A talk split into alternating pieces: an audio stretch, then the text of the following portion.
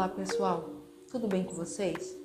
Meu nome é Kellen Advíncula e hoje eu vou fazer uma resenha descritiva e crítica do livro Mais Esperto que o Diabo, do Napoleão Hill. Confere aí!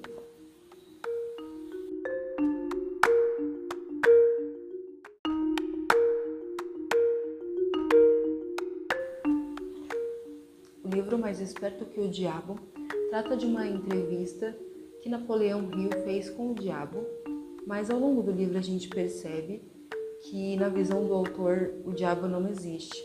Ele tem aquela visão dualista em que existem duas forças, duas energias, uma positiva e uma negativa, que lutam no universo e o diabo então seria essa força negativa.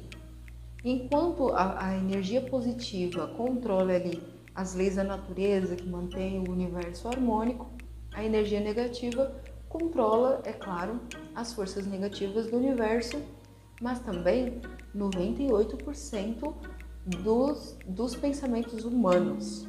Isso porque, para ele, 98% dos humanos são pessoas alienadas.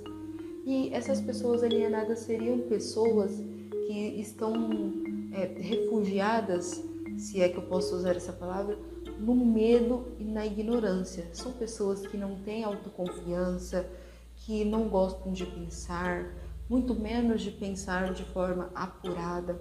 São pessoas que têm pensamentos negativos, que não criam oportunidades, que falam que a vida não deu oportunidades. São pessoas que é, vivem com medo, são ignorantes, não têm suas próprias opiniões, uma vez que elas não gostam muito de pensar. Isso porque tem alguns fatores que durante a vida vão ali é, alienando as pessoas. E os principais deles seriam a, as escolas, os pais e os líderes religiosos. Porque eles minam o pensamento apurado, o pensamento independente e fazem com que essas, eh, essas crianças, né, em suas formações, acabem é, pegando pensamentos de terceiros e não pensando por si mesmas. Os pais fazem isso quando eles dizem para a criança seguir determinada carreira, quando eles dizem para a criança dar ouvidos a tudo que eles dizem e usá-los como exemplo de tudo que eles fazem. E as escolas, por outro lado, fazem isso quando elas é, simplesmente jogam as informações na mente das crianças sem fazer aquela roda de conversa que, é, que estimula a criança a pensar. A, e, e, na verdade, quando a criança começa a pensar, começa a ter ideias diferentes, ela é ali reprimida e tratada como aquela criança né, problemática. E os líderes religiosos, por outro lado, colocam ali medo na mente das pessoas, medo do inferno, medo do diabo. Só que o diabo só existe, na visão do autor, na mente das pessoas que possuem medos. E então o inferno seria aqui na Terra e ele é, é feito por meio dessas pessoas que são alienadas, porque elas acabam externando esse medo, essa ignorância, é, todas essas atitudes ruins que acabam prejudicando os outros e não apenas eles mesmos. E dentro de tudo isso, o fracasso seria então é, uma arma poderosa para o diabo, a não ser que a pessoa é, entenda ali naquele fracasso que alguma coisa que ela estava fazendo pode ser que não estava certa e mude ali a sua postura, mude a sua estratégia. E então, se ela perseverar apesar de todos os fracassos, uma hora ela vai transformar esse fracasso em ah, uma semente equivalente a esse fracasso. E a pessoa que, é, que não é alienada, ela se utiliza da energia positiva para não ser alienada. De forma que quando esses líderes religiosos colocam medo do inferno, medo do diabo na mente das pessoas, eles estão colocando então pensamentos negativos, e quanto mais pensamentos negativos, obviamente, menos pensamentos positivos. E ali a mente é tomada então por pensamentos negativos e a pessoa vai se alienando no medo e na ignorância, porque ela acaba colocando uma visão e ela se tranca naquela visão e tudo que está fora daquela visão é demoníaco, é diabólico e, e elas têm medo de avançar, de tentar coisas novas e é dessa forma que cada vez mais as pessoas se alienam.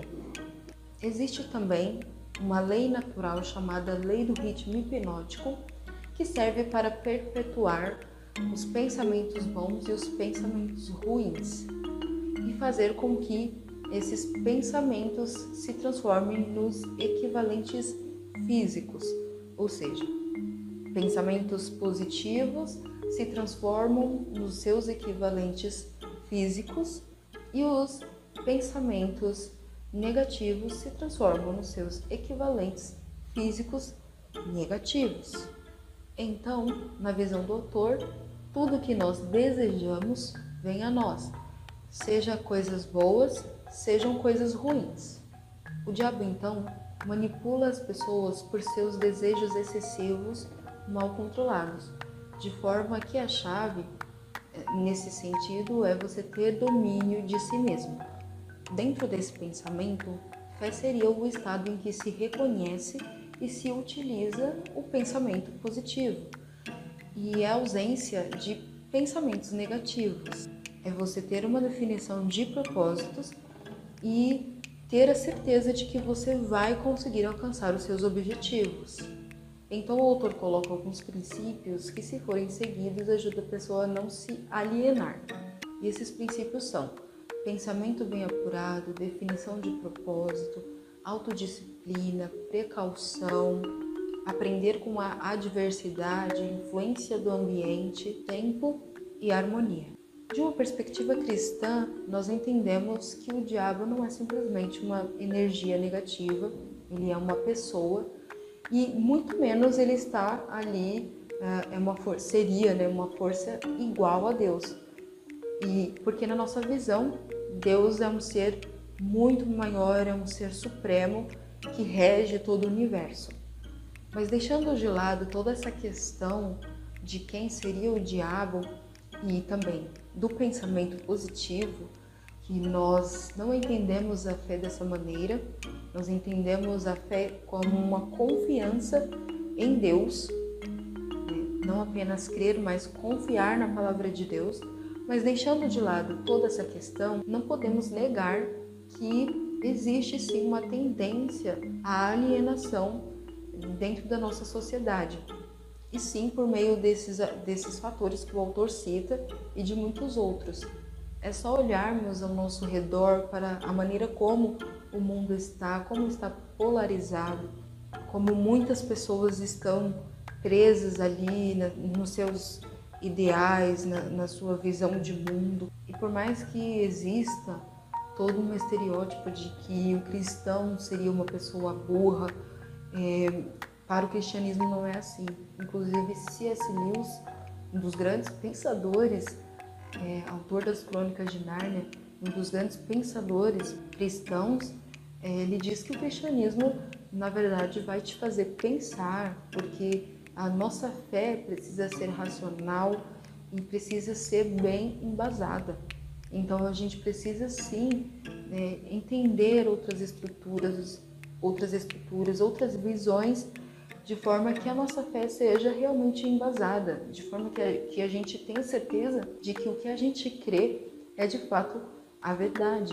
Além disso, João, em uma de suas epístolas, diz que o medo, é, quem tem medo não está aperfeiçoado em amor. Então ele diz que o amor ele lança fora todo medo, de forma que uma pregação baseada em incutir o medo do inferno e do diabo realmente aliena as pessoas de Deus. Então, é, as coisas que o Napoleão diz não são simplesmente baseadas em algo que ele sentou e pensou.